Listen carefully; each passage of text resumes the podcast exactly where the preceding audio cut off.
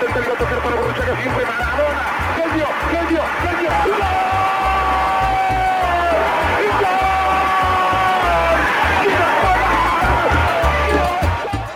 Então, gurizada do esquema, esse aqui vai ser um programa um pouco diferente. Vocês vão ver ele ao vivo, vai ficar salvo a live. A gente tem aqui a honra de receber o Gilberto Melo, que foi lateral esquerdo da seleção brasileira, passou pelo Cruzeiro, pelo Flamengo. Mas vamos deixar ele falar um pouco dele. Se apresenta aí para o pessoal da live aí, Gilberto. Ah, boa noite, né? Boa noite às pessoas que estão nos acompanhando no esquema trágico. Bom, é, fui lateral esquerdo, né? Joguei em vários clubes grandes e enfim, seleção brasileira também, como você disse. E, e, enfim, não sei, acho que é, eu, é, bem complicado essa coisa de me apresentar. Né? O cara dispensa a apresentação. Também da Europa. É, não é, mas é, é isso. E poder participar com vocês aqui é, vai ser muito legal. Vamos lá. Então, Gilberto, tu começou tua carreira lá em 93, lá no América do Rio. E como é que foi? Tu começou lá já como lateral esquerdo? Foi sempre essa tua posição? Ou não era tua posição de origem lateral? Não, cara, na realidade, assim, eu jogo, eu joguei salão, né? Eu joguei futsal é, dos 11 anos até os 18 anos, né? E, e, e assim que eu comecei a jogar futsal, é, eu tive a oportunidade de, de fazer um teste no América, porque como eu estudava é, tinha que conciliar a escola com o futsal, com o futebol de campo. E o América era o clube que era mais próximo da minha casa, né? Então, é, eu resolvi ir para o América. Tive até a possibilidade, convite de ir para o Flamengo, Fluminense na época, mas eu escolhi o América porque era perto da minha casa e os horários iriam é, conciliando os horários, daria para eu ir para a escola, jogar o futsal, que era no Grajaú Tênis Clube, que era um bairro um do lado do outro, e, e também jogar o, o, o, futebol de campo, que era no América, né, que era no Andaraí. Então, daria para isso tudo. Só que eu fui fazer o teste, eu fui fazer como, como na verdade, como meia esquerda.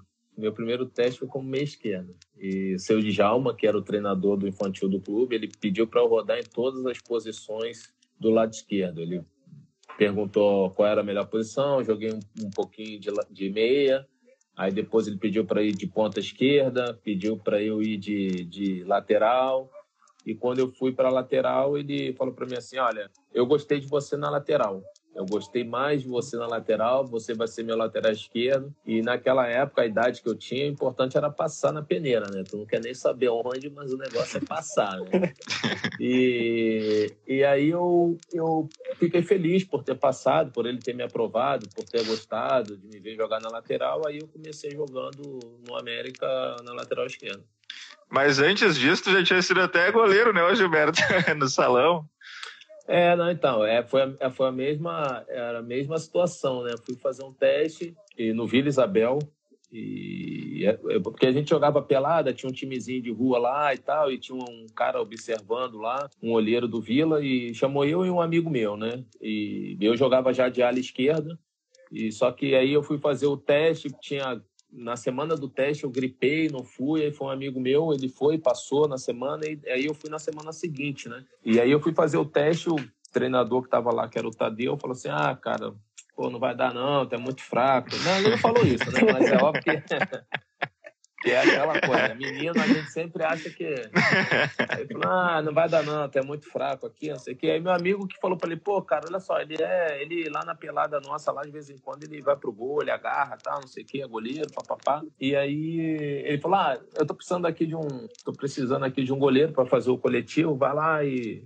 Vai lá no gol. Aí peguei uma, fiz uma defesinha, fiz duas, tomei, sei lá, 50 gols, era legal, né? Aí ele falou assim, não, pô, tá melhor no gol que na linha, cara. Verdade, ele tava precisando, ele tava precisando de um goleiro, né? Aí ele falou assim, ah, vai você mesmo, não tem outro goleiro, vai você mesmo. Só que com, com o passar do tempo, cara, eu fui, eu fui é, treinando, fui tendo a noção do que era ser goleiro de futsal, que eu não tinha noção nenhuma, né? E fui fazendo os treininhos lá com o treinador de goleiro e tal, e acabei, acabei me tornando titular, cara. Mas isso eu tinha 11 anos, era categoria mirim, porque antigamente ele era categoria pré-mirim, era categoria fraldinha, pré-mirim e mirim. E eu não tinha passado por essas duas primeiras categorias, que eram categorias de 7 a 8 anos, de, de, 8, de 9 a 10, e a outra era de 11 a 12. E eu não passei por essa. E o, e o Leão, que era o goleiro lá, né, o Leonardo, ele já tava, já tinha disputado pelo Vila essas duas categorias, né? O Fraldinha, o Fraldinha e Premirim. Eu me tornei titular e tal, papapá, mas aí não deu, né, cara? Eu, primeiro jogo eu tomei acho que cinco gols, frango terrível. E o seu Djalma também, que era o roupeiro do Vila, que me ajudou, que ele falava que ele tinha passado um óleo na bola para limpar a bola. Tal, ele me salvou. Aí depois, com o tempo, entrou, entrou um outro treinador que já conhecia minha família, né, e tal, e aí ele me botou na linha e dali eu passei a jogar futsal na linha, né, como ala. É, para quem não é, sabe, a família do Gilberto é família de jogadores, né, Gilberto? É, nós temos, eh, passou meu irmão Nélio, né, conhecido também, jogou no Flamengo e tudo mais, mas a gente, eu tive um irmão que jogou no México também, né, na, na primeira divisão da, da Liga Mexicana, é, na seleção de El Salvador, né, porque ele se naturalizou, que é meu irmão Nilderson. E Nilberto também jogou no Fluminense. E Edmilson, que jogou também no, no, no Flamengo, no iníciozinho da carreira também, em 2000 e, acho que 2001, se eu não me engano. Bah, e tu era, tu era guri, né? Porque aí tu começou em 93, 95 tu foi pro Flamengo, e já em 96 tu foi campeão carioca e campeão ouro com o Flamengo. Como é que foi ser um cara tão novo e já, já chegar sendo campeão lá no Flamengo? É, então, é, é aquela coisa, né? Porque eu fui.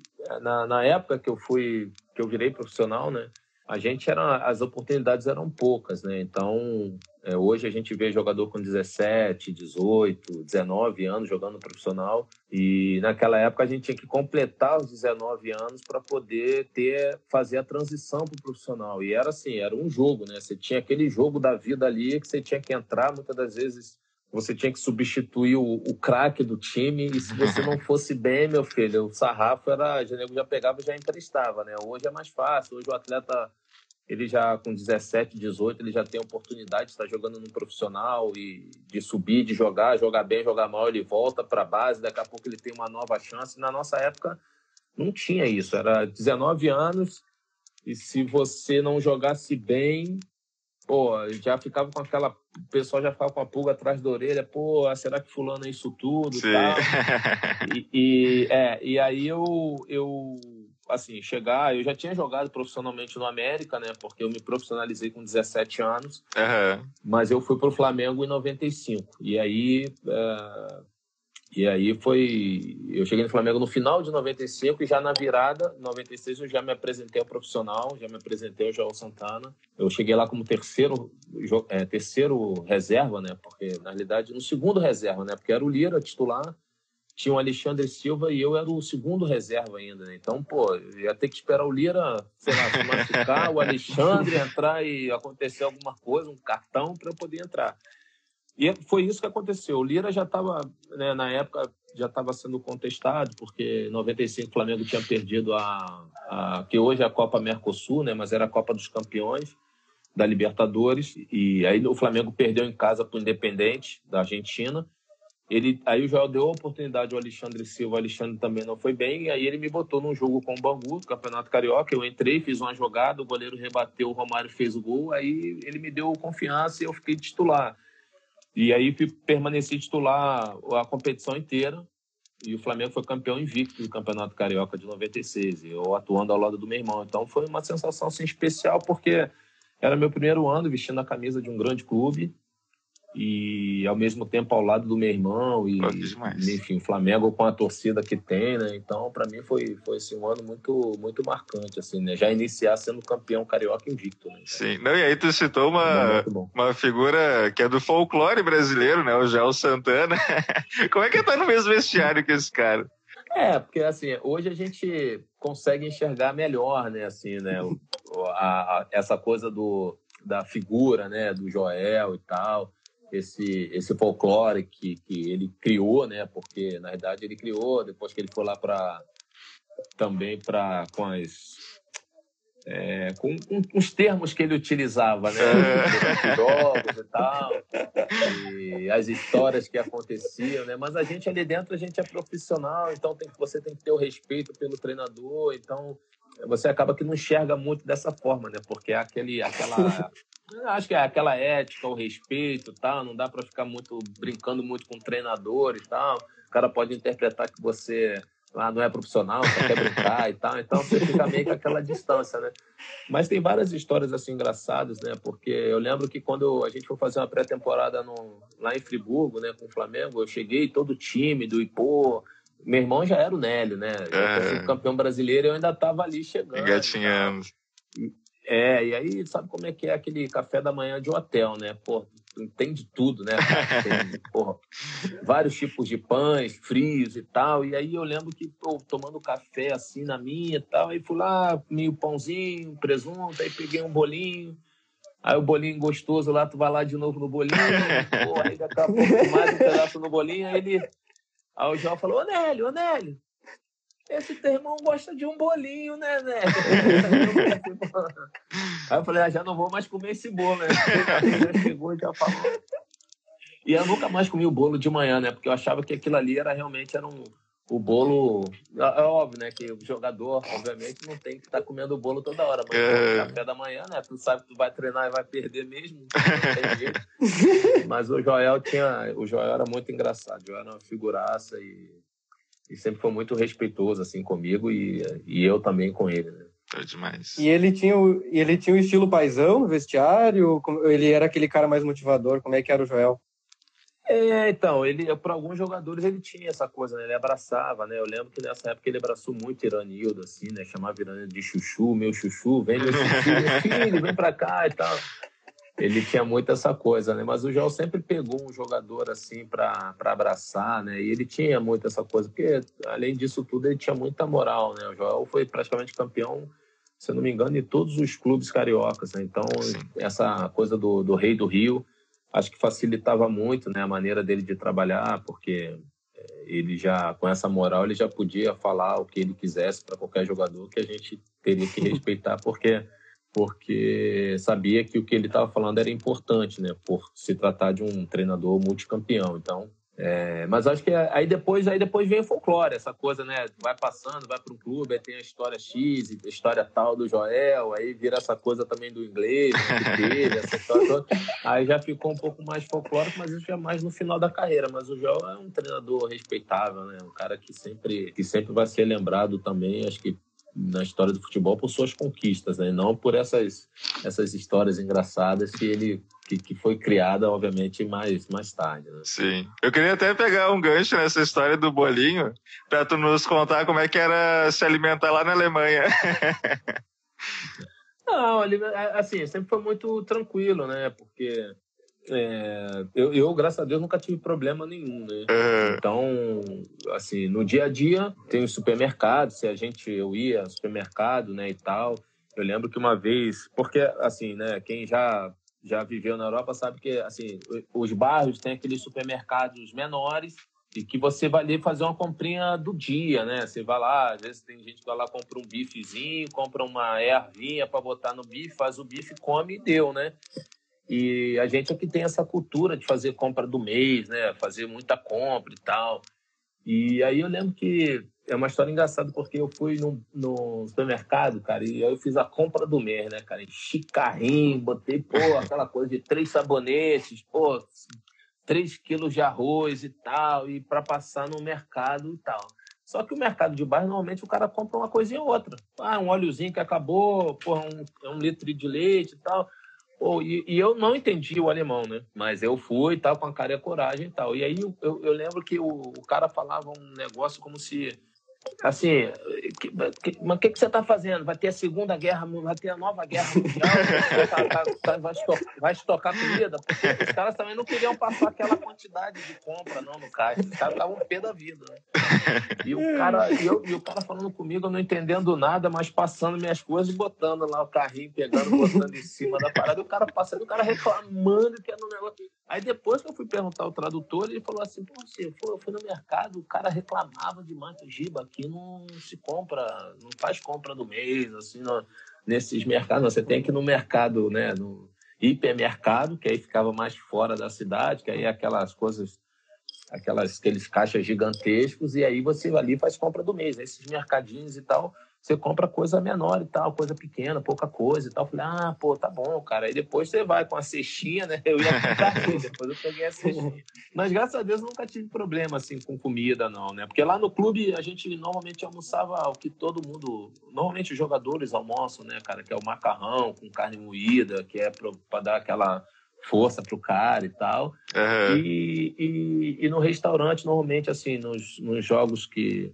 na, nos dias que antecediam os jogos, a gente também não comia muita coisa diferente. Então, era uma carninha, batata frita, a vagem que substituía assim mais o feijão, né? Então, não tinha muito, não, tinha, não tem muito mistério. E fora que, não, pô, eu morei em Berlim, então tinha muito essa coisa do, do assim, é uma cidade cosmopolita, né? Então você tem restaurante italiano, francês, você tem brasileiro, você tem churrascaria, Lá tinha, enfim, tinha vários restaurantes que podia comer bem, né?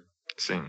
E voltando um pouco ali, tu teve a tua passagem pelo Cruzeiro e logo depois saiu do Flamengo, foi pro Cruzeiro. Aí até aqui na, na live já a gente já teve torcedores do Cruzeiro te agradecendo, que tu é ídolo lá. Então como é que foi sair do Rio e, e ir para Minas e foi campeão mineiro lá também? Como é que foi essa passagem lá por Minas? Então, foi a primeira vez. Eu, eu joguei dois anos no Flamengo, né? 96, 97. Tinha saído lá com, com título e tal.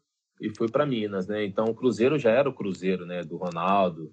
Enfim, Cruzeiro de, de Disseu, né? Então, a gente já já de Tostão, a gente já conhecia, né, toda a história do clube, né? Então, eu fui sabendo que estava indo para um grande clube, com grandes jogadores, com um treinador maravilhoso que me ajudou muito, o Levir me ajudou bastante, mas não esperava de ter no ano de 98 uh, um nível técnico que, que eu acho que o, o grupo alcançou, né? Porque foram cinco competições em 98 tinha muito essa coisa do calendário maluco. Eu lembro que eu joguei, acho que foi, sei lá, a final da Mercosul com a final do Campeonato Brasileiro lá para dia 30, dia 26 e dia 30 de dezembro. Era uma coisa horrorosa, né? Mas acho que foi isso.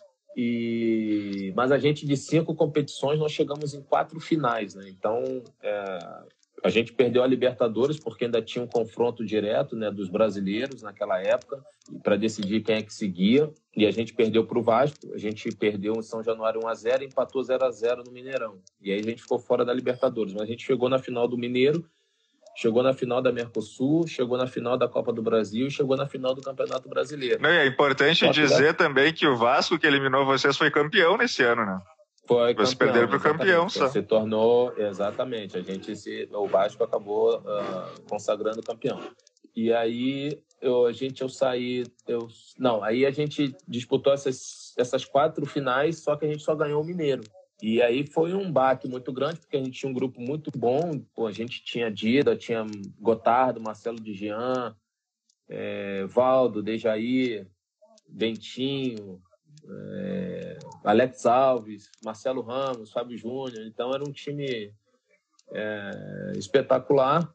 Só que a gente só conseguiu ganhar o Mineiro. A gente perdeu a, o Brasileiro para o Corinthians, a gente perdeu a Copa do Brasil e a Mercosul para o Palmeiras. E a gente só ganhou o Mineiro em cima do Atlético Mineiro. E aí foi isso, assim. Mas foi um ano especial, porque eu aprendi muita coisa, a Levi me ensinou muita coisa, um crescimento como atleta, como pessoa, porque o Levi já tinha voltado, acho que do Japão, se eu não me engano, e ele foi o primeiro a colocar no, na, eu lembro na Toca 1 lá ainda a, a sala de imprensa que não existia, né? Tinha muito essa coisa do cara, tu sair do treino, o cara com um monte de microfone na boca, lá, coisa toda. E ele é que introduziu essa coisa da sala de imprensa lá no clube. Então, para fazer entrevista coletiva, já tinha essa coisa, já tinha um espaço reservado e tal. Era uma coisa muito doida, mas o Levi ah, acrescentou muita coisa no Cruzeiro nessa época. A Marina Gonçalves aqui nos comentários está te pedindo no Cruzeiro de novo, hein, Gilberto? Você acha que tem uma vaguinha ah, lá, Marina, não? É, a Marina, gente finíssima, amiga de coração. Pois tu chegar no cabuloso hoje, tu veste até 10, ô Gilberto. Tá feia a coisa não, lá. Não, pra, pra, pra, mim, não, pra mim não, não dá, não. Tá difícil, né? Tá difícil. Mas eu tô aqui acompanhando, né? Tá meio doído. Apesar do Cruzeiro ter vencido o Atlético, né? Agora no último clássico, mas a coisa ainda é bem complicada ainda. A gente está torcendo aí para que o clube consiga sair dessa situação toda, né? É delicado, é difícil, né? Hoje parece que teve mais uma o tribunal, a justiça ah, obrigando o Cruzeiro a pagar acho que um milhão e pouco ao Jean, né? Que tinha saído, estava cobrando, fez um acordo e o clube não pagou, mas é isso, né? Faz parte e, a, a história é complicada para o clube, mas acho que vai ter um vai ter um final feliz aí, torcendo para que tenha um final feliz também. É, com certeza.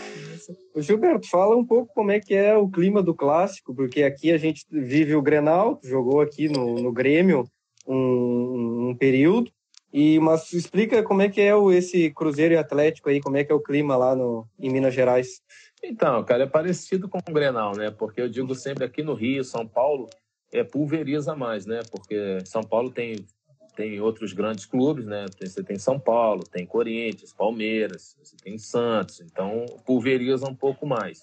E, e, no Rio tem Flamengo, Botafogo, Vasco, Fluminense, então pulveriza. Então você tem os clássicos, são, eles são importantes, enfim. Mas Rio Grande do Sul e, e, e Minas é, é, uma é uma, uma o clássico é diferente porque acirra mesmo, né? Uma rivalidade muito grande, né? Então não tem não tem ou você é Cruzeiro ou você é Atlético, né?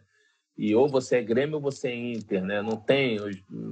Então fica muito uma, uma, rivalidade muito mais mais acirrada, né? Então assim é aquela coisa. Eu, eu, graças a Deus assim, é porque a minha visão de clássico eu sempre respeitei muito, né? Quando eu estava no Grêmio sempre respeitei muito as instituições, né? sempre respeitei muito o internacional e, e em Minas eu sempre respeitei muito o Atlético. Então é, eu vi assim como uma, um jogo, um jogo importante da, do clube, porque não é só um jogo importante para o atleta, né? Porque você está vestindo a camisa, tem que entender o que está se passando naquele momento. Então eu tentava me concentrar, tentava me fazer o melhor, né? A preparação, a minha preparação era essa, né? Eu falei, pô, cara, eu visto a camisa de um grande clube que tem uma tradição, que tem uma história, eu tenho que estar tá aqui, eu tenho que manter essa história. Ah, são tantos clássicos vencidos, tem tantos clássicos tem tantas vitórias na frente do rival, então tem que tentar manter isso até eu sair, né? E, e, e porque é, é, é, complicado você às vezes chegar no clube, vestir a camisa e daqui a pouco o clube tá com duas, três, duas, três vitórias na frente lá do rival e daqui a pouco você sabe, pô, o rival ultrapassou, ultrapassou lá o outro time, não sei o que, tá? E você ficar marcado com isso, pô, ah, no ano X o cara perdeu todos os clássicos e, pô, é, eu ficava muito preocupado com essas coisas, né? Então, é, eu, por exemplo, não me lembro de ter perdido pro, pro Internacional, por exemplo, vestindo a camisa do Grêmio, né? Não me lembro, assim. É, foram jogos difíceis, é, jogos, obviamente, clássicos, é como a gente está falando aqui, clássico, né? O bicho pega, é, mas, mas eu não me lembro de ter perdido. E, e, vestindo a camisa do Cruzeiro, por exemplo, se eu não me engano, eu perdi um, dois jogos vestindo a camisa do, do Cruzeiro, assim, sabe? Então, é, para o Atlético, né? Então é, eu tinha muito essa preocupação e minha preparação era essa. Eu pensava num todo, né? Não pensava só em mim, mas pensava num todo.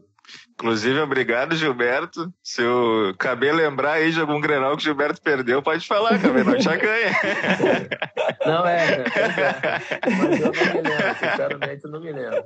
Eu não me lembro. Eu, eu me lembro de, por exemplo, meu, meu primeiro Grenal, eu lembro que uh, eu fiz um gol até no primeiro Grenal.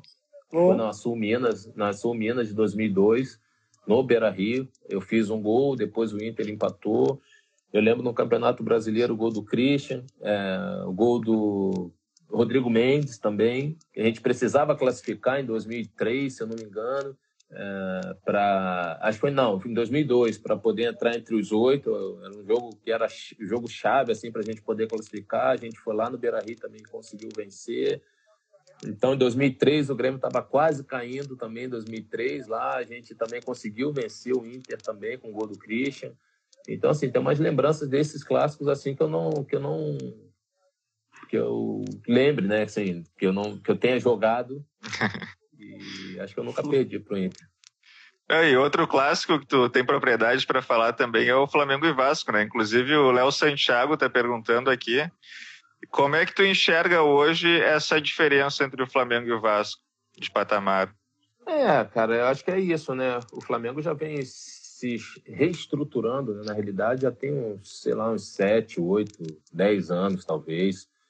É, desde a entrada do, do Bandeira de Melo, né? O presidente, ele viu que a gestão era, era uma coisa bem importante de mexer mexeu no clube. O clube teve uma, uma reestruturação já muito grande com bandeira de Melo, e, mas não conquistou, né? Bandeira de Melo, infelizmente, o presidente mudou muito a gestão do clube, mas não ganhou. E aí ficou aquela coisa do cheirinho, que o Flamengo, ah, é só o cheirinho, cheirinho.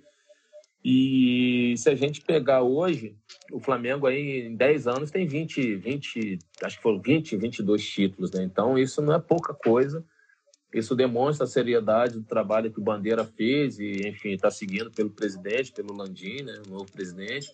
Isso demonstra que o Flamengo lá atrás já via que precisava dessa mudança, né? E, e o Vasco parece que fez o caminho contrário, né? O Vasco sempre teve uma, uma estrutura muito muito boa também, com São Januário, com Eurico e tal, e sempre montou grandes times. E o Vasco acabou se perdendo um pouco desde a morte do doutor, doutor Eurico, né? E aí acabou perdendo isso e, e criou-se muita dívida e o clube não conseguiu é, se desvencilhar disso, né? E com isso, obviamente, você não consegue contratar, você não contrata os melhores, o clube não consegue fazer grandes times e por isso peca muito, né? E aí acaba perdendo uh, essa coisa do que o Vasco sempre tinha de, de montagem de elenco e está passando por essa reestruturação. Hoje o Vasco está passando por uma reestruturação, né? Parece que acabaram todos os, os, os esportes que tinha olímpico no clube, mandaram alguns funcionários embora. Eu, eu, eu, li ontem, parece que a justiça determinou que teria que voltar para 158 funcionários, se eu não me engano. Então, assim, a coisa está bem complicada, mas o Vasco tentando fazer o possível para poder voltar aí a, a, a, ter, a contratar grandes jogadores e ter a possibilidade de estar tá disputando o título também. E na época que tu passou lá, tu foi campeão da Mercosul e campeão brasileiro só com o Vasco, né? Ganhou pouca coisa lá. Então, mas, é, é, mas também com muita dificuldade também. Né? eu, eu, por exemplo, fiquei quase oito meses sem receber no Nossa. Januário. Então, Não, aí já quebrou mas... aquela do Yarley, né, Cabê? que o é, Yarley falou com a gente aqui uns dias atrás, e ele disse que se para o jogador obrigar o dirigente a pagar ele, tem que ganhar. Ele disse, não, ganha para ver se não aparece dinheiro. É, eu acho que não a gestão, assim, a gestão no futebol era essa, né? Hoje está mudando, muitos clubes têm mudado, tá, tá se profissionalizando muito, né? Então tem muita coisa que está mudando e está mudando para melhor, né? É, é, óbvio que a passos de cágado, né, que a gente chama, muito devagar, né? mas está mudando, está melhorando. É, eu acho que é, são, são poucos hoje os clubes que ficam devendo. Alguns clubes pagam menos, mas, mas estão pagando. E, obviamente, tem alguns presidentes que estão tendo que pagar por, pelas gestões anteriores que o cara tem que estar tá quitando lá a dívidazinha lá toda vez lá. E, enfim, mas, mas é, antigamente era isso, cara. Você, ah, vou ficar aqui, esses caras não estão ganhando é, tinha muito presidente que tinha essa mentalidade. Os caras não estão ganhando, então nós não vamos pagar, não. Aí ficava dois, três meses sem pagar, aí quando via que a bomba estava explodindo, aí o cara, ah, é clássico, então é, é, é, Grenal, então vou botar o dinheiro na sexta-feira para ele, achando que a gente iria correr, achando que a gente iria correr por conta do dinheiro, né? Mas na realidade a gente sabia que tinha que correr de qualquer maneira, porque era Grenal, era o Grêmio e tal, ou Internacional, enfim, você já sabia que tinha que jogar, né? E aí ganhava o jogo, tá? Os caras, ah, tá vendo? Foi só apagar que eles correram. O jogador tudo mercenário, mas, mas não é isso.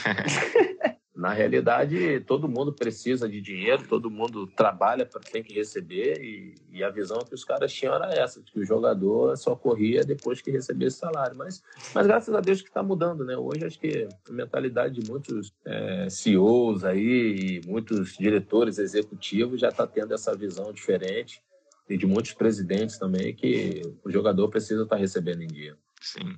E Gilberto, aí tu foi para tu foi para para Europa e aí foi nessa primeira passagem que tu quando é que tu chegou na seleção? Como é que foi ir para a seleção? Como é que foi a que tu recebeu, ó, tá foi convocado agora?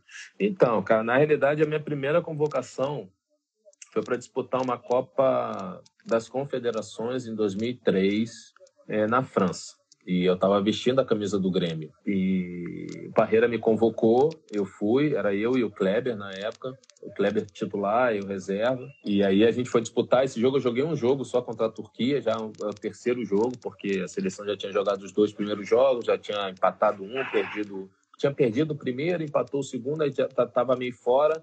E a gente tinha que jogar o terceiro lá e aquela combinação de resultado, mas ainda assim não deu. E aí eu saí do Grêmio, né, em 2003, e aí sim teve uma convocação para a Copa América, que o Parreira me convocou, mas o eu lesionei também o joelho num treinamento e acabei ficando fora dessa Copa América que foi a do que o Adriano acabou fazendo gol contra a Argentina no finalzinho de virada. Inesquecível. Né, esse, esse é, é, e esse é, era para eu estar nesse grupo, né? E acabou que eu não pude participar porque me lesionei.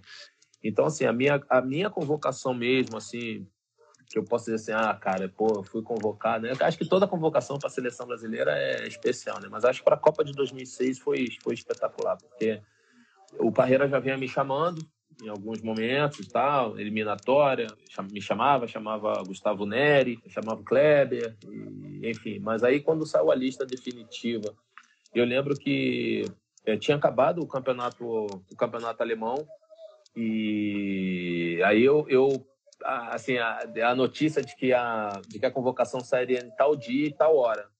E aí eu peguei o voo justamente no mesmo dia da convocação e no horário da convocação para que chegasse no Brasil e não tivesse noção se eu estava na lista ou não. E aí eu me lembro que quando eu coloquei o pé no aeroporto, que eu liguei o telefone, cara, já estava chovendo de mensagem, pô, Giba, parabéns, parabéns, e tal, não sei o quê, eu não tinha nem visto nada. Aí, pô, eu fiquei muito feliz, cara, porque eu não queria ter essa, sei lá, essa frustração de repente. ali e ter, é, e ter de repente uma frustração e tal. E eu estava sozinho também na época lá na Alemanha. Então assim também não pô você convocar comemorar com quem né? Eu estava já no final da temporada. E aí eu falei ah não cara eu vou viajar no dia não quero nem saber e tal. Mas foi muito legal assim foi uma sensação muito boa de você saber que você está representando o país numa numa competição como essa que é a, que é a maior de todas né disputar uma Copa do Mundo Pô, que demais. Eu mas queria aproveitar e mandar um abraço aqui pro pessoal do 7x1 que está participando aqui, o Léo uhum. Santiago, o Gustavo Queiroz, o Renato, o Luiz Fernando Seco, nosso amigo Douglas Colares também está na live aí. Abraço, ah. E, cara, nesse nessa convocação aí, tu foi disputar a Copa do Mundo que eu acho que é a que o pessoal mais cobra que a seleção deveria ter ganhado. Até, de repente, a de 2002, o pessoal não cobra tanto, que ganhou. Mas, pô, tinha o quadrado mágico ali, tinha o Kaká, tinha o Ronaldo, Ronaldinho, Adriano. Como é que ia estar tá no meio desses caras, assim? pois é, né, cara? Eu acho que é, acho que é isso, né? Eu acho que é pela, pelo nível né, desses atletas todos, né? Eu acho que todos esses atletas estavam num nível assim altíssimo, todos eles brilhando, acho que nos seus clubes, né? Assim, eram, eram jogadores protagonistas, né? Então, ah, pô, Kaká, Ronaldinho Gaúcho, Cafu, Roberto Carlos, Zé Roberto, Dida, Adriano, Robinho, pô, Ronaldo, fenômeno, cara. Então, assim, eu tava como intruso ali na realidade, né, cara? Você ficava ali. Tava nada, Gilberto. Tava nada. Pô, é. ah, Juninho Pernambucano já era rei de Leão, cara. Pô, então você ficava olhando os caras assim, falando, meu irmão, sabe? Era assim, não tô acreditando que estou aqui, né? é, e ao mesmo tempo tinha essa, essa, esse senso, essa visão de admiração, né? Porque você tá ali ao lado dos melhores, e mas ao mesmo tempo você tem que estar tá jogando, você tem que estar tá disputando posição, você tem que estar tá, né, disputando posição, não, né? Porque Roberto Carlos seria Ficou difícil, né? é, é mas você estava sempre ali, cara, e vendo, ouvindo as conversas, aí você acaba falando assim, caramba, cara, pô, a mentalidade do cara, pô, maneiro pra caramba, pô, o cara é humilde pra caramba, o cara é, sei lá, o Cafu, por exemplo, é rei de Roma, e pô, o cara deu uma humildade danada.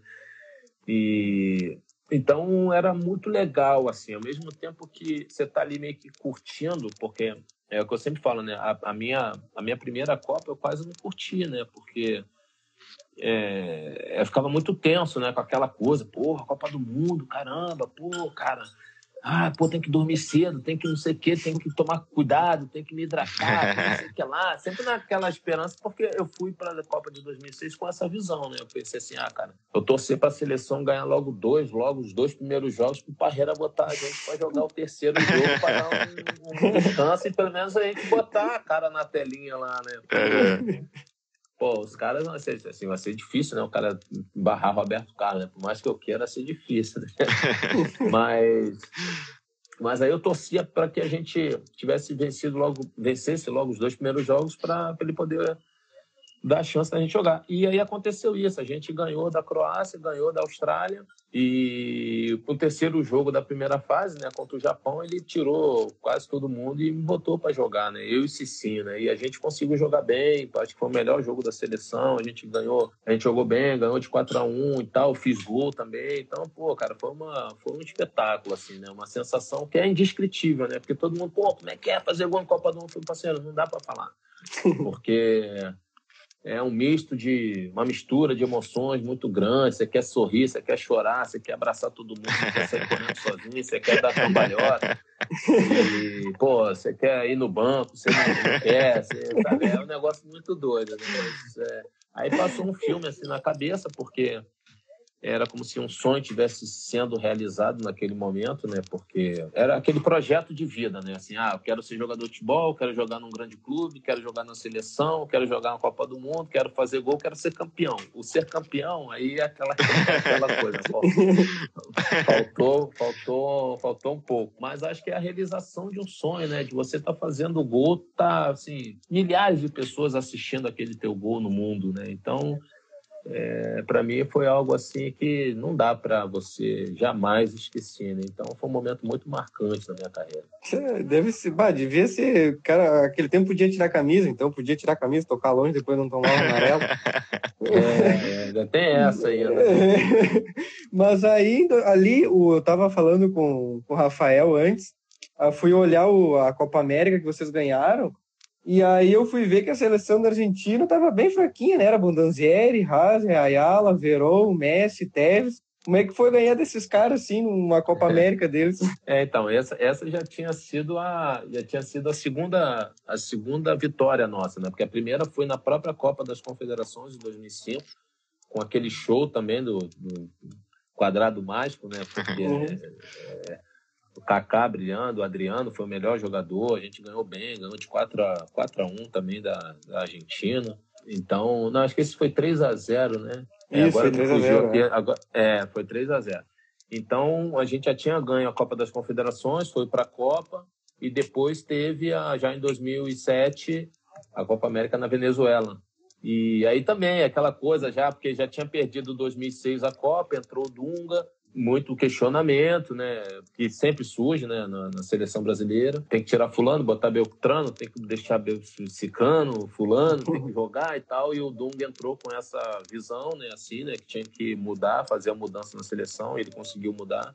E a seleção também sendo muito questionada, como sempre também, né? É, como você falou, assim, a gente sai de um, de um nível um sarrafo muito alto, né? Porque você tinha jogadores de alto nível, Cafu, Roberto Carlos, Gida e tal, mas ao mesmo tempo você já tinha jogadores ali, né? É, o próprio Wagner Love, Daniel Alves também já estava muito bem, é, o próprio Doni, goleiro, também estava muito bem. É, aí já estava o Alex, zagueiro, que também já estava brilhando também muito, já estava jogando muito. É, Júlio Batista também. É, e aí, mesmo esses jogadores com nível técnico, uma fase também muito boa, eram jogadores que estavam sendo questionados. O próprio Elano, é, também que já estava vivendo uma fase espetacular, é, Diego. Então tinha muitos jogadores ali que eram jovens, mas que já estavam, já eram alguns uh, protagonistas já também, mas que não tinham o mesmo, uh, acho que talvez o mesmo olhar dos críticos como tinham para o Cafu, Roberto Carlos, porque já eram multicampeões, né? Mas a nossa seleção ainda era boa. E aí a gente foi disputar a final contra a Argentina meio desacreditado, porque é o que falou, a Argentina já tinha ali a Bondanzieri, já tinha o Ayala, tinha o Heinz, tinha Riquelme, tinha Veron, é, Messi, Tevez. É, e aí a gente também conseguiu uma vitória espetacular em cima da Argentina. E aí eu acho que ratificou um pouco essa fase que a seleção brasileira vivia, né? né desde 2002 até, sei lá, até 2000 e, até 2014, a gente viveu uma fase muito boa é, mesmo não tendo vencido o campeonato mundial, acho que a gente tinha bons nomes e coletivamente o time até tinha seus altos, assim, né? Eu acho que o futebol tem muito isso. Você às vezes tem um momento, o próprio jogo contra contra a Holanda na Copa de 2010. Acho que foi um jogo assim que a gente jogou um primeiro tempo espetacular e o segundo a gente não jogou tão bem e a Holanda conseguiu vencer. E aí aquela coisa, a visão que hoje acho que também está mudando muito, mas era tudo estava errado, tudo tinha que mudar. E eu acho que se não tivesse essa visão, talvez a seleção conseguisse trabalhar melhor, com menos, menos pressão, para que pudesse reconquistar né, o título de uma Copa do Mundo, que acho que seria importante para todos nós, né? Sim. Mas em, em, em, qual das duas Copas tu acha que passou mais perto, Gilberto? Qual que tu ficou com aquele gostinho, bah, essa aqui, cara, se desse mais uns minutinhos, a gente empatava e ia para pênalti. Eu acho que é de 2006, né? 2006, 2006 acho que eu, eu, saí daqui, eu saí daqui convicto, é, saí do Brasil convicto que seria campeão do mundo por, porque o nosso time era muito bom, né? A de 2010 a gente também tinha um time muito bom, mas aí já acho que já nivelava com as outras seleções, Espanha, Holanda e tal, mas ainda assim, obviamente, a gente né? Foi acreditando nisso também. E para mim a de 2010 teve um baque maior porque eu sabia que não ia poder voltar mais. Né? Então assim, eu joguei a de 2006, não fui campeão, falei, ah, pô, vou fazer de tudo para voltar na de 2010 e voltei na de 2010 também e a de 2014 eu já sabia que não ia poder participar por conta da idade e tal e aí foi um baque muito grande cara. Eu vi o Lúcio chorando muito zagueiro. Todos nós choramos assim né muito né mas acho que os jogadores que sabiam que não teriam a oportunidade de voltar a jogar uma Copa do Mundo acho que estavam chorando muito mais assim sofrendo muito mais e aí eu fui um deles assim porque eu já sabia que não ia ter como. Eu com sei lá com 37 anos voltar a disputar uma Copa com a camisa da seleção brasileira. Né? Então foi uma, uma, uma derrota muito amarga, assim, uma coisa muito ruim, mas que eu também sabia que não podia parar, que né, a gente tinha que continuar e tal, mas é, essa relação que a gente tem com a seleção brasileira era muito bacana. As convocações, os jogos e tal, era muita pressão, mas ao mesmo tempo o ambiente era muito gostoso da seleção brasileira, de Granja Comari, dos hotéis que a gente passava e concentrava e ficava para jogar, enfim. É, e aí a gente você saber que não vai poder mais ter aquilo ali foi um baque. E Gilberto, falando essa coisa do ambiente aí, a gente sempre viu o Ronaldinho, o Lúcio tocando com um pandeiro, um cavaco. Tu tocava algum instrumento na, na resenha nada, ou era mais quietinho? Nada. Não, nada, nada. Eu tinha que passar ileso. Assim, os caras tocavam e tal eu tinha medo até disso, né? De participar da, na seleção de uma roda e depois, oh, Gilberto, não sei o que, não assim, Mas eu ficava perto, cantava. Eu cantava lá, batia a palminha lá e tal, mas era mais, eu ficava mais na minha, assim, né? Não tinha essa coisa de, de ser o primeiro a pegar um instrumento e começar o pagode, não, porque Ali tinha, você tinha que respeitar os caras. Se tivesse o pagode, eu participava. Se não tivesse, eu ficava quietinho na minha, né? E quem era mais resenha lá, Gilberto? Ah, não. Ah, assim, não tinha. Mas o, na minha época, assim, na minha época, quem era o mais resenha? Não, Robinho era Robinho, Elano, o Diego, sempre ficavam, andavam muito juntos, assim e tal. Robinho com o Elano sempre eram, eram jogadores que agitavam mais. Galera do é, Santos. Mas o Kaká também gostava de uma palhaçada também. Ó, oh, o Kaká. É, o bom, bom moço do rolê. É, não, mas é. O, Kaká era... É, pelo ICE tem história não, aí. Mas, digo, não, não, não, mas eu digo assim, ele não era, não era aquela. Não era o cara que agitava, mas ele gostava da brincadeira. mas ele, ele era divertido também. Kaká era um cara super divertido. Não tocava a campainha, é, mas saía correndo junto. Aí. É, não, era ele. Ele jamais iria fazer isso, né? Mas ele ia dar risada. Né? Aquele cara que dava risada. Mas, mas, era isso, assim, acho que era o Robinho, Robinho, Wagner Love, Daniel também gostava de uma brincadeira também. e uh, Gil, aí tu falou, bom, é, foi uma. uma ah, sem, era desculpa, sem, sem, sem, sem esquecer Júlio César, né? Júlio César ah. também é. Júlio César era o agitador, né? o Júlio é que gostava de agitar bastante. Mas aí tu, bom, era uma, foi uma, tu falou ali que foi um momento difícil depois da última Copa, mas eu acho que o momento, não sei se chegou a ser um, momento mais difícil de decidir que tu ia te aposentar. Como é que, quando é que foi isso que tu pensou, bah, tá, agora tá na hora de eu parar, foi fácil, foi difícil? Como é que foi para ti? Não, cara, não foi difícil não, mas eu, eu assim, foi, foi uh, isso aconteceu em 2010, eu parei, eu já vim me preparando para parar no ano seguinte, em 2011. Eu estava no Cruzeiro, queria parar no Cruzeiro e tal. acho que foi o clube que eu mais que eu me identifiquei mais assim que eu mais joguei né? Porque eu tive essa passagem em 98 e depois eu voltei em 2009 joguei 2009 2010 e 2011 então foram praticamente quase quatro anos aí vestindo a camisa de um do Cruzeiro né? Coisa que no Vasco eu joguei dois quase dois três anos. É, no Flamengo eu joguei dois então, acho que foi o clube, tirando o acho que foi o clube que mais joguei, né? No Brasil, assim, foi, foi, o, foi o, o Cruzeiro. E aí eu estava me preparando para parar em 2011, é, vestindo a camisa do clube. Mas aí as coisas foram acontecendo, é, nós somos eliminados da Libertadores e eu tive muito problema com o Cuca na época. E aí acabou que esse sonho de encerrar a carreira no clube foi, foi interrompido, porque aquela coisa que a gente acabou de falar aqui, existia lá um diretor que na época era o, era o presidente, né? O Zezé, que estava lá, o Zezé Perrello. E aí Fala, ele, Zezé. por conta de política... é, Beleza. É, e- ele já estava meio que voltado para a política, e ele colocou lá o Dimas Fonseca para ser o diretor do, de futebol e tal. E aí o cara era diretor da base, o cara acho que até tinha experiência para base, mas não profissional. E eu tive muito problema e acabei acabou rescindindo meu contrato. E era uma coisa que eu não queria, porque eu sempre fui um cara muito correto nas minhas coisas. E essa coisa de sair com um contrato rescindido parece que você está fazendo uma coisa errada, né? E eu acho que não foi bem essa posição. E depois eu vim saber que o Cuca queria uma troca com o Somália no Botafogo e essa coisa não aconteceu. E aí ficou um, um clima bem ruim, bem, bem chato. E aí eu saí, fui para o Vitória, porque não podia mais jogar pela primeira divisão, né? É, já tinha feito mais de sete jogos. E aí fui para disputar a Série B no Vitória, uh, da Bahia. E aí eu pensei assim, falei, ah, cara, eu vou parar. Vou parar, não quero mais saber disso e tal, papapá. E em 2012, o América Mineiro, como eu estava lá jogando no Cruzeiro, tá, aquela coisa toda, saí para ir para Salvador, mas uh, o América estava no ano do seu centenário. E o Alexandre Farias me chamou, uh, me ligou, dizendo que precisava de um jogador para... Um jogador chave lá para o centenário, tal, tal, tal, aquela coisa toda, eu já estava em Minas, eu falei, ah, cara, vou aceitar esse desafio de jogar Série B pelo América e tentar colocar o América na primeira divisão, né?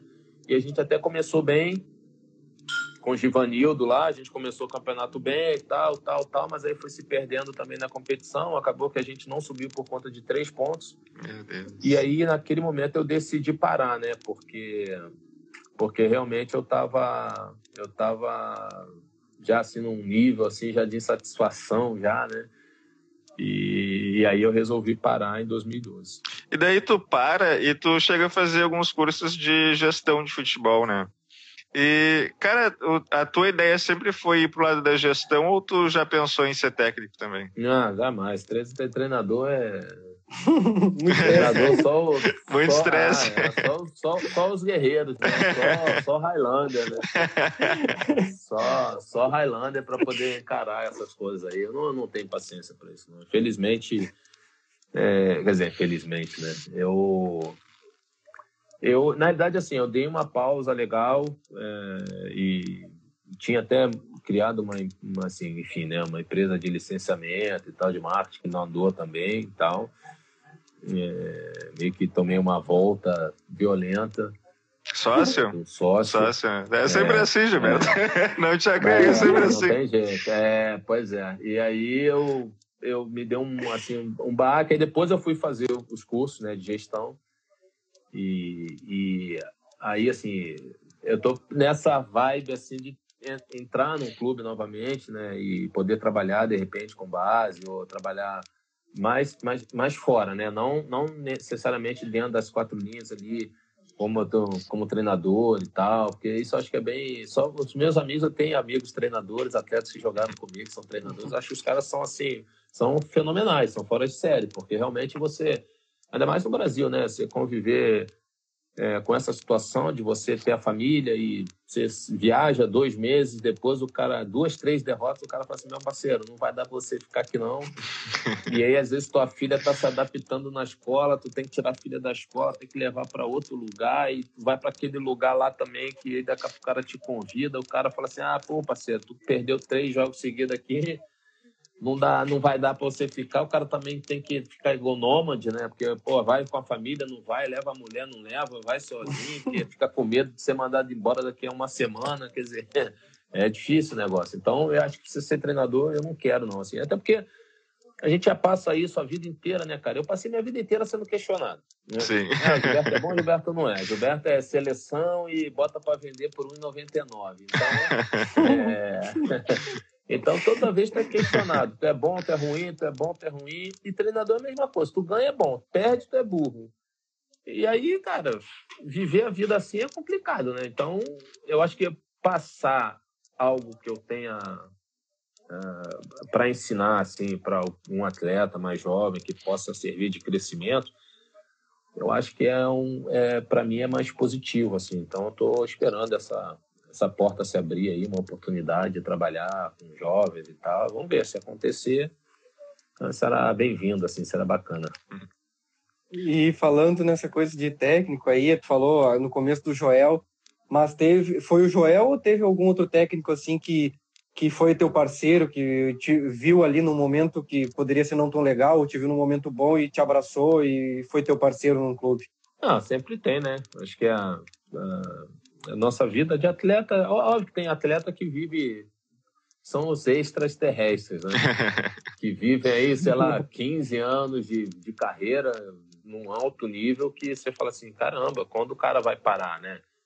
Que eu acho que é, que é, o, que é o, o caso aí, é, Cristiano Ronaldo, Messi, Neymar, né? Que são jogadores com nível altíssimo, né? Então, mas a gente sabe que nós, nós temos esses altos e baixos e que não, não, em determinados momentos você tem um treinador que te puxa mais, tem um treinador que pô, te dá, te, te dá, assim, faz você acordar para a vida. É, tem aquele cara que te chama na chincha, aquele cara que te dá o esporro no momento certo que faz você crescer, né? Então, é, eu tive vários treinadores. Joel, por exemplo, foi um, paizão, me abraçou, me colocou para jogar, me colocou, digamos assim, para o mundo me deu oportunidade, me cobrava também, mas era me cobrava de uma maneira positiva. O Levi foi o cara que acho que mais me ensinou é, a eu ser um lateral uh, assim expressivo, um lateral que aparecesse bem, chegasse no momento certo, cruzasse no momento certo, no lugar certo.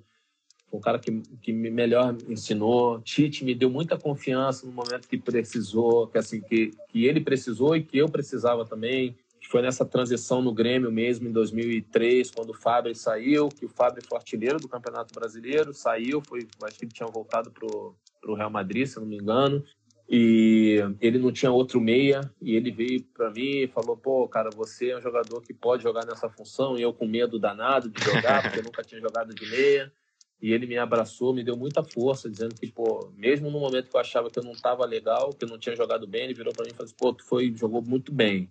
E eu acreditei nele, comprei a ideia, permaneci de meio e ajudei o Grêmio em muitos momentos. E, enfim, é, são assim, treinadores que, que passaram e que me, que me ensinaram bastante coisa, assim, muitos treinadores. Cara, e aí tu falou sobre dar certo, não dar certo. Uh, o que que tu acha que faltou para te dar certo no Tottenham? E Cara, como é que é jogar uma Premier League? Realmente é toda essa diferença técnica ou o pessoal dá uma aumentada? Não, cara, é uma competição fortíssima, né? Porque com a possibilidade que os clubes têm de contratar jogadores com, com estalar de dedos, né? É, contrata quem eu quero, o treinador pede, os caras contratam. É, é uma competição dificílima, porque tem jogadores de alto nível, jogadores que muitas das vezes a gente não conhece tanto, mas tem jogadores é, de, de, de, alto nível, de seleção, né? Então, às vezes o cara pensa, ah, o cara é yugoslavo, o cara é não sei o quê, o cara joga pela, pela Sérvia, o cara joga por não sei por onde, o cara não tem, né, não tem, o cara não joga, né? o cara russo, o cara não sabe jogar, e na realidade o cara sabe jogar, né? Fica uma situação assim bem, bem, uma competição bem forte. E quando eu cheguei no Tottenham, Tottenham não era essas coisas todas. Já tinha aquela tradição, era o clube né, ali também de Londres e tal. mas, mas não tinha a estrutura que tem hoje, né? E, e, e cresceu muito, é, contratou jogadores também espetaculares. E quando eu cheguei na Premier League, eu olhava uns caras assim, eu olhava o cara, eu falei, pô, meu irmão, esse cara não pode correr, cara. O cara parecia jogador de rugby, com os braços enormes, os caras tudo, porra, com os braços fortes pra cá. Eu falei, mano, irmão, esse cara não pode correr. Cara. Então, assim, o cara tá carregando a quantidade de músculo que o cara tá levando, aí esse cara não vai correr, né? E aí chegava no jogo, meu irmão, o cara dava uns piques de 100 metros lá em, em dois. Não é possível, velho. E forte, e a disputa de bola muito ríspida, né? Muito. É, não é que chegava a ser violento, né? Mas é que realmente os caras eram muito fortes assim e tal. E eu acho que eu fui, eu fui no momento em que eu já estava com 30 e, 33 anos, se não me engano. E, e acho que foi no momento, eu não deveria ter ido naquele momento para a Premier League, porque eu já estava adaptado no campeonato alemão, mas o Hertha também já é, sempre disputando muito ali a sexta, a sétima, a oitava posição, a quinta posição, para ver se entrava no, no, na, na Copa, na Liga Europa. E lá para eles é meio normal isso, né? Eles meio que aceitam assim ficar em sétimo, ficar em oitavo, né? Questão Não, de planejamento. É porque, é, porque é questão de planejamento, exatamente, né? Então tinha muito isso, né? Então, e, mas só que para a gente, nós que somos brasileiros, a gente sempre e eu, né, que tinha disputado jogado sempre em clube grande, você tem sempre a obrigação de ser campeão, né? Então, na minha cabeça, eu falo assim, não, cara, eu tenho que disputar, eu tenho que ser campeão. É, eu, não, eu não posso chegar em sétimo, eu tenho que ser campeão e tal. E, e, e, eu acho que isso que é por isso que eu estou dizendo que eu gostaria de trabalhar nisso, né? Porque eu acho que você tem que alertar a cabeça do atleta para isso, né? A não ser que você vá para um clube como Real Madrid, Barcelona, é, Bayern de Munique, Paris Saint-Germain, que você sabe que você está sendo contratado para ser campeão, né? Você está sendo contratado para chegar em sétimo, né? E o Hertha, quando eu fui contratado, eu tinha essa visão, assim, de, pô, tem que levar o Hertha ao título, ao título alemão, cara. Mas só que lá tem o Werder Bremen, tem Bayern de Munique, né? Tem Borussia Dortmund e tal. Mas eu achava que dava para atropelar os caras, né? Só que os meus próprios, meus próprios companheiros, muitos deles não têm essa visão, sabe? Eles têm, eles encaravam uma coisa assim meio que normal, de ah, pô, perdemos pro Borussia na casa do Borussia, então é normal. Pô, mas só que a gente é criado assim, pô, sou o Cruzeiro, eu vou jogar na casa do, sei lá, do, do, do Grêmio, ah, no Olímpico, né? No antigo Olímpico, na Arena Grêmio, eu, tenho, eu posso ganhar. Você vai com aquela coisa que você pode ganhar, né? Ah, você vai encarar o Internacional no Beira Rio, você sabe que você pode ganhar lá. Só que lá é assim, ah, não, a gente vai jogar com o Borussia, pô, se a gente ganhar, pô, a gente fez o feito, ah, mas também se perder, ah, é normal. Só que, pô, eu, eu não tinha essa visão, né? É, eu, eu, eu, eu, tinha a visão de que, pô, cara, eu tenho que chegar lá, tenho que atropelar os caras lá dentro, lá, não tem esse negócio comigo, não, né?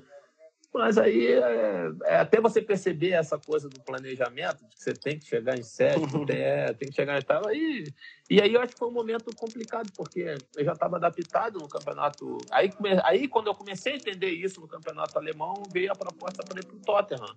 E só que o Tottenham já estava vivendo essa coisa da mudança, da, de, de reestruturar para crescer, para e, e aí eu lembro que eu tinha machucado, assim, tinha sentido a panturrilha é, num jogo do campeonato alemão e fui fazer o teste, ah, o teste não, né, os exames médicos, né, para poder assinar com o Tottenham.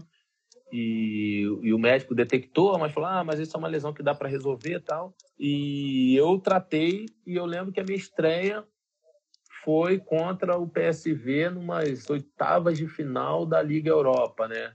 Em casa. E aí eu peguei uma bola lá, tentei driblar o Farfã, ele roubou a bola, invadiu e fez o gol. Puts. E, e aí a confiança foi lá no pé. Né? Confiança minha e dos outros também, né?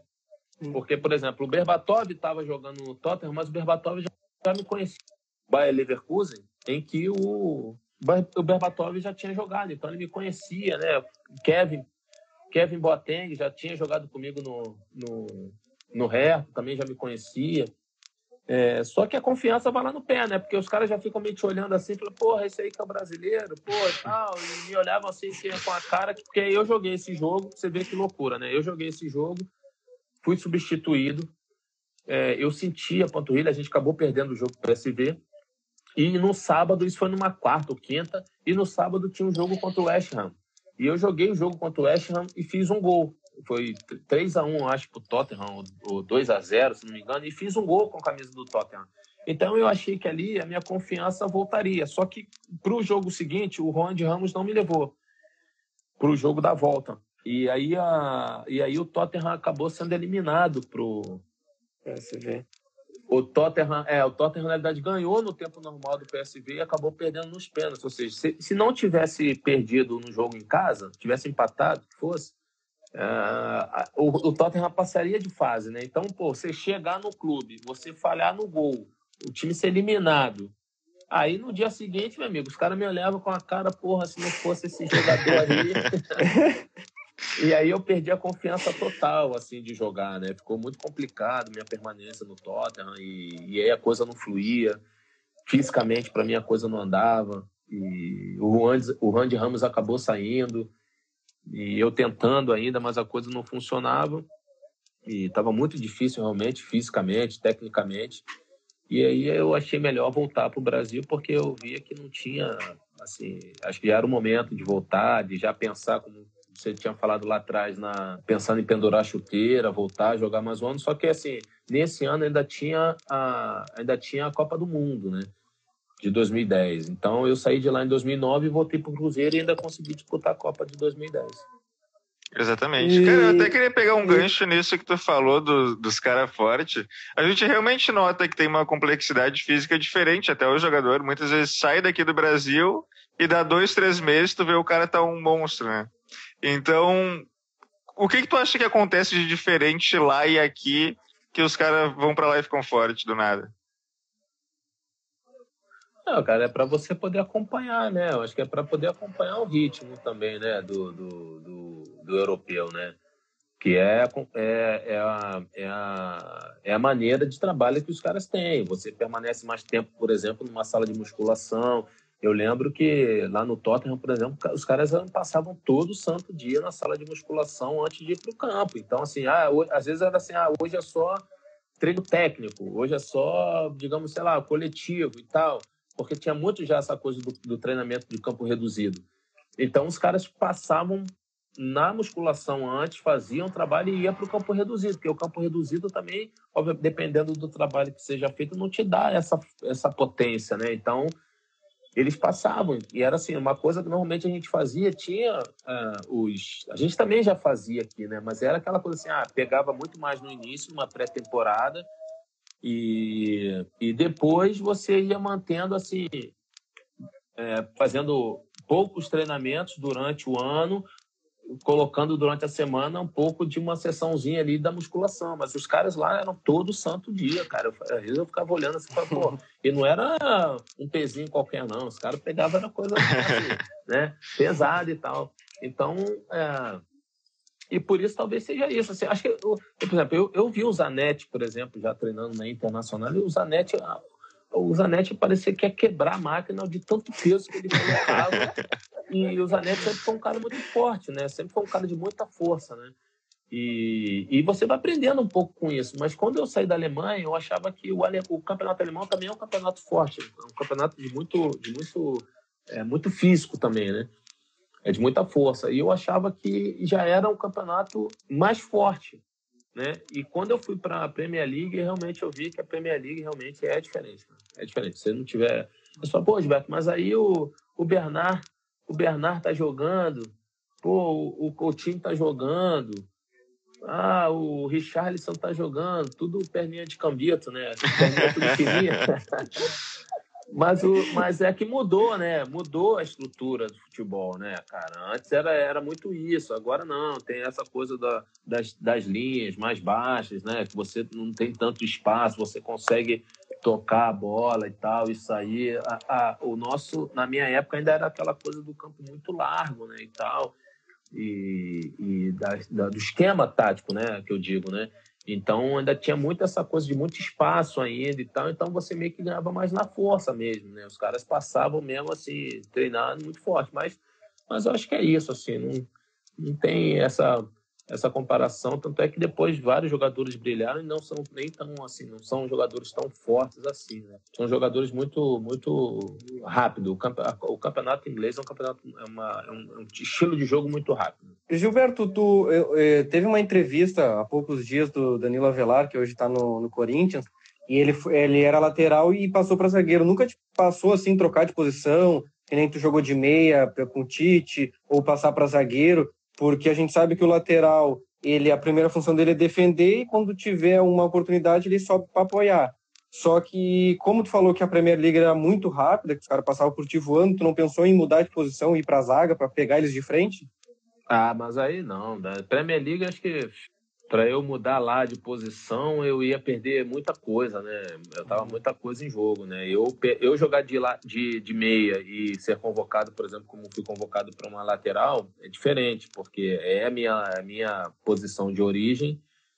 Então, obviamente, você não perde nunca e você ainda tem a possibilidade de jogar de meia e jogar de lateral, enfim, né? Ou de ala, né?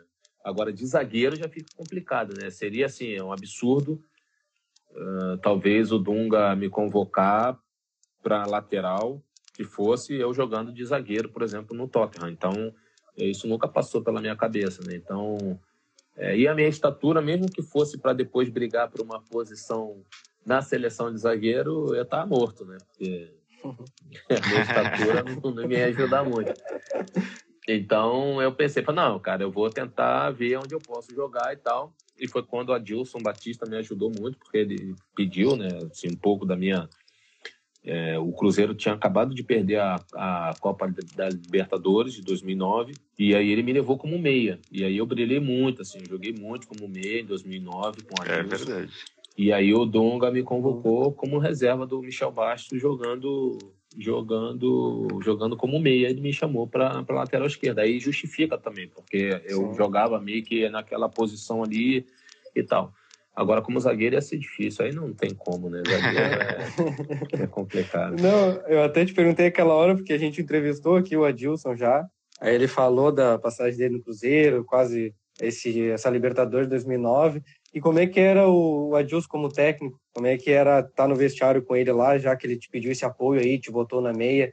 Mas ele é aquele cara que fica mais quietinho ou o cara mais enérgico dentro do, dentro do vestiário? O, o, estilo do Adilson é bem parecido com o do Murici, né? Eu digo que é, os dois eram bem parecidos assim, né? Então, é, eu lembro que o Adilson, quando foi a primeira vez que a gente trabalhou junto, foi no Grêmio, em 2013, acho que era o iníciozinho, ah, iníciozinho, né? Acho que era o iníciozinho da carreira do Adilson, assim, pegando um clube grande e ele como treinador, né? E era um cara que é, ele acho que ele, ele eu fui ganhando um pouco da confiança dele, né? Ele achava que que era meio assim, né? É, meio falastrão, assim, achava que era a visão que ele tinha, né? Porque ele não me conhecia e tal. E aí acho que ele viu que ele foi ganhando confiança dele, do Ivaí, né, que era o auxiliar dele, acho que ele, Anderson Lima também, a gente conseguiu, acho que, tirar o Grêmio de uma condição que era muito complicada em 2003, e o Adilson me ensinou muita coisa, assim, também, né, então, mas ele, ele tem um estilo meio parecido com o do Muricy, ele não tinha muita paciência, né, ele tinha aquela coisa assim, pô, fulano, finge que você é o fulano ali e tal, às vezes fazendo treino tático, time em reserva, ele aí o jogador, né, tem essa mentalidade, ah, pô, não dá não, para mim não vou conseguir fazer essa função, mas aí não quer não, então dá licença, sai. Aí pegava, chamava o outro, botava o colete. E, e, eu acho que eu ia ser assim, né? Se eu fosse treinador, acho que ia ser bem parecido assim com, com a Dilson e o Muricy. E o Muricy também não tem muita paciência, né? Ele falava muito, pô, meu, ô, meu, pô, já falamos tudo aí e tal. A preleção do Muricy era muito isso, era muito rápida, mas muito focava bem nos pontos que tinha que falar e tal. E ele tinha muito essa coisa, ô, meu, meu, já, já, a gente já, já conversou, já, a gente já conhece o time adversário, o que o fulano faz, deixa de fazer, ó, vamos botar aqui a, quem fica na barreira, número um, número dois e tal, número cinco, quem é que fica, não sei o quê aí botava de canteio, quem é que cobra, quem é que vai, primeiro pau, quem é que vai no segundo, então era uma coisa assim muito muito direta, né? Não tinha muito essa coisa, né, do oh, do cara que falava falava bonito para para para impressionar ou algo assim não, né? E eu acho que foi um momento também legal, porque depois eu pude trabalhar com a Dilson novamente no Cruzeiro e era o mesmo cara, da mesma coisa e tal. Era muito acelerado, muito louco. E, e, mas ele, mas ele, ele gostava, assim, sabe? Era muito, muito, me respeitava bastante. E eu, pô, respeitava ele demais, assim. O Adilson até tem que desacelerar um pouco, tem problema cardíaco é. agora, pouco tempo, homem.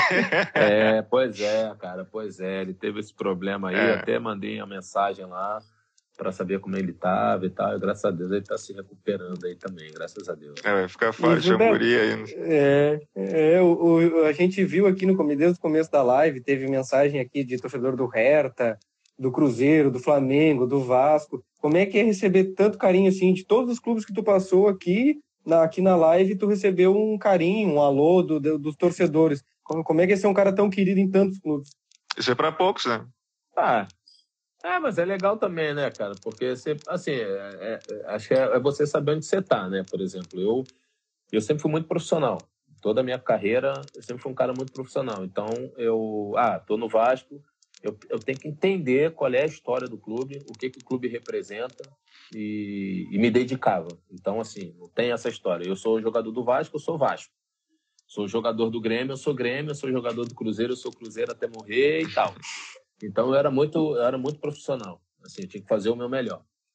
E, e sempre respeitando, obviamente, o adversário, porque a gente não sabe o dia de amanhã, daqui a pouco você está jogando aí, sei lá, cinco, seis anos no clube, daqui a pouco o rival te contrata né? E, e você tem que ter esse, esse, esse respaldo, né? De nunca ter falado nada com o torcedor adversário, de nunca ter desmerecido, né? O, o adversário e tal.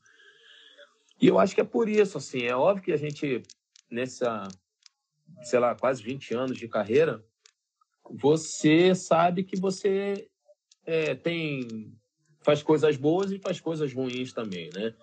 e que tem pessoas boas que vão querer te seguir, que são pessoas que vão é, te ter como exemplo, e vão ter outras pessoas que não vão gostar, que vão te xingar também.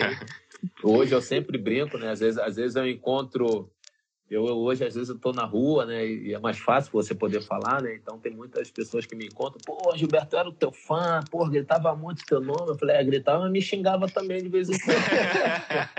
e aí o cara dá risada, né? Porque o cara fala assim, não, Gilberto, eu não te xingava não. Eu falei, não, já xingou. Né? já xingou.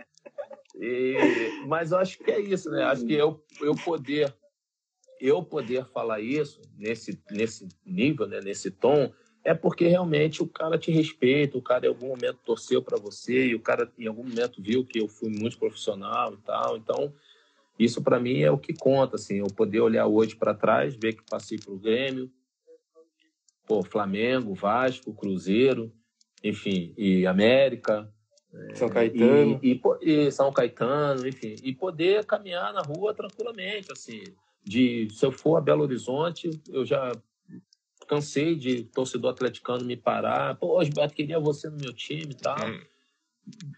Torcedor colorado, a mesma coisa e tal. Então, assim, é, eu acho que isso vale muito do respeito, né? Que eu sempre tive. É, nunca incitei nada, nunca fiz gol, nunca fiz. Já fiz gol, nunca fiz gesto para torcedor nenhum. É, contrário, né? É, nunca xinguei ninguém e tal. Então, acho que isso é, isso acho que conta muito, assim, por, por isso, acho por esse respeito. Pois é, cara. Tu é uma dessas figuras ímpares do futebol, né? Que a gente respeita, que a gente gosta de ter como ídolo, ter no nosso clube. E, cara, eu queria te desejar tudo de bom. Infelizmente, a gente está chegando no fim aqui, queria que durasse umas quatro horas. É.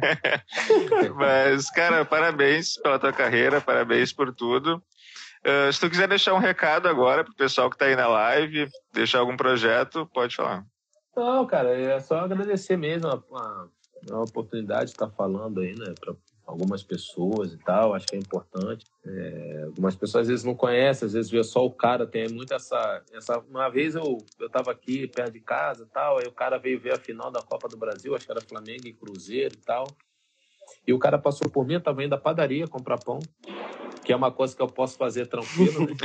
E aí o cara, e aí o cara virou para mim e falou assim: é, ah, Gilberto? Eu falei, sou, sou eu, Gilberto. O que, que tu tá fazendo aqui? Eu falei, cara, o mesmo que você, eu tô indo ali na padaria, vou comprar um pão ali. Não, mas tu tá andando assim, eu falei, ah, tô. Eu não tenho secretária, não tenho. Ainda não vou, né, Gilberto? Aqui, não. Tem que andar. Não, é, eu não, eu não tenho relações públicas, não. Eu tenho aqui, eu vou ali, vou dar uma caminhada ali, vou comprar um pão ali e tal. Então, às vezes, as pessoas se assustam, né? Porque às vezes vê o cara de uma maneira na televisão e tal. E, pô, aquele cara ali é. O cara é ríspido, o cara é não sei o que e tal. E normalmente o cara nem é isso tudo, né? O cara só tá ali cumprindo o papel dele, que é tá defendendo as cores de um clube e tal. Então, tem muito isso. Aí eu fico, eu fico feliz de poder estar, tá, pelo menos, contando um pouquinho da minha história pro pessoal. Aí é isso, é agradecer mesmo, porque acho que eu tive olhando hoje, assim, olhando para trás, minha carreira, eu tive momentos assim especiais e sou muito, muito agradecido por tudo que passei. Pô, maravilha, cara. Queria nesse finalzinho aqui mandar um abraço pro Giovanni, que está aí com a gente desde o começo, pro Cadu, que está com a gente desde o começo, o pessoal que está aí na audiência. E vai daí, Cabê. Então, gurizada, deixa eu agradecer ao, ao, Rafael, agradecer ao Gilberto pela participação. A gente aqui do Sul sempre acompanhou ele na seleção, o Rafael é em especial no Grêmio. Então, espero que vocês tenham curtido essa live e essa entrevista. A gente vai deixá-la disponível aí para vocês assistirem depois. E deixo, deixo aqui para vocês um bom dia, uma boa tarde, uma boa noite. Valeu, gurizada. Feito, gurizada. Feito, gurizadinha. Valeu. Feito,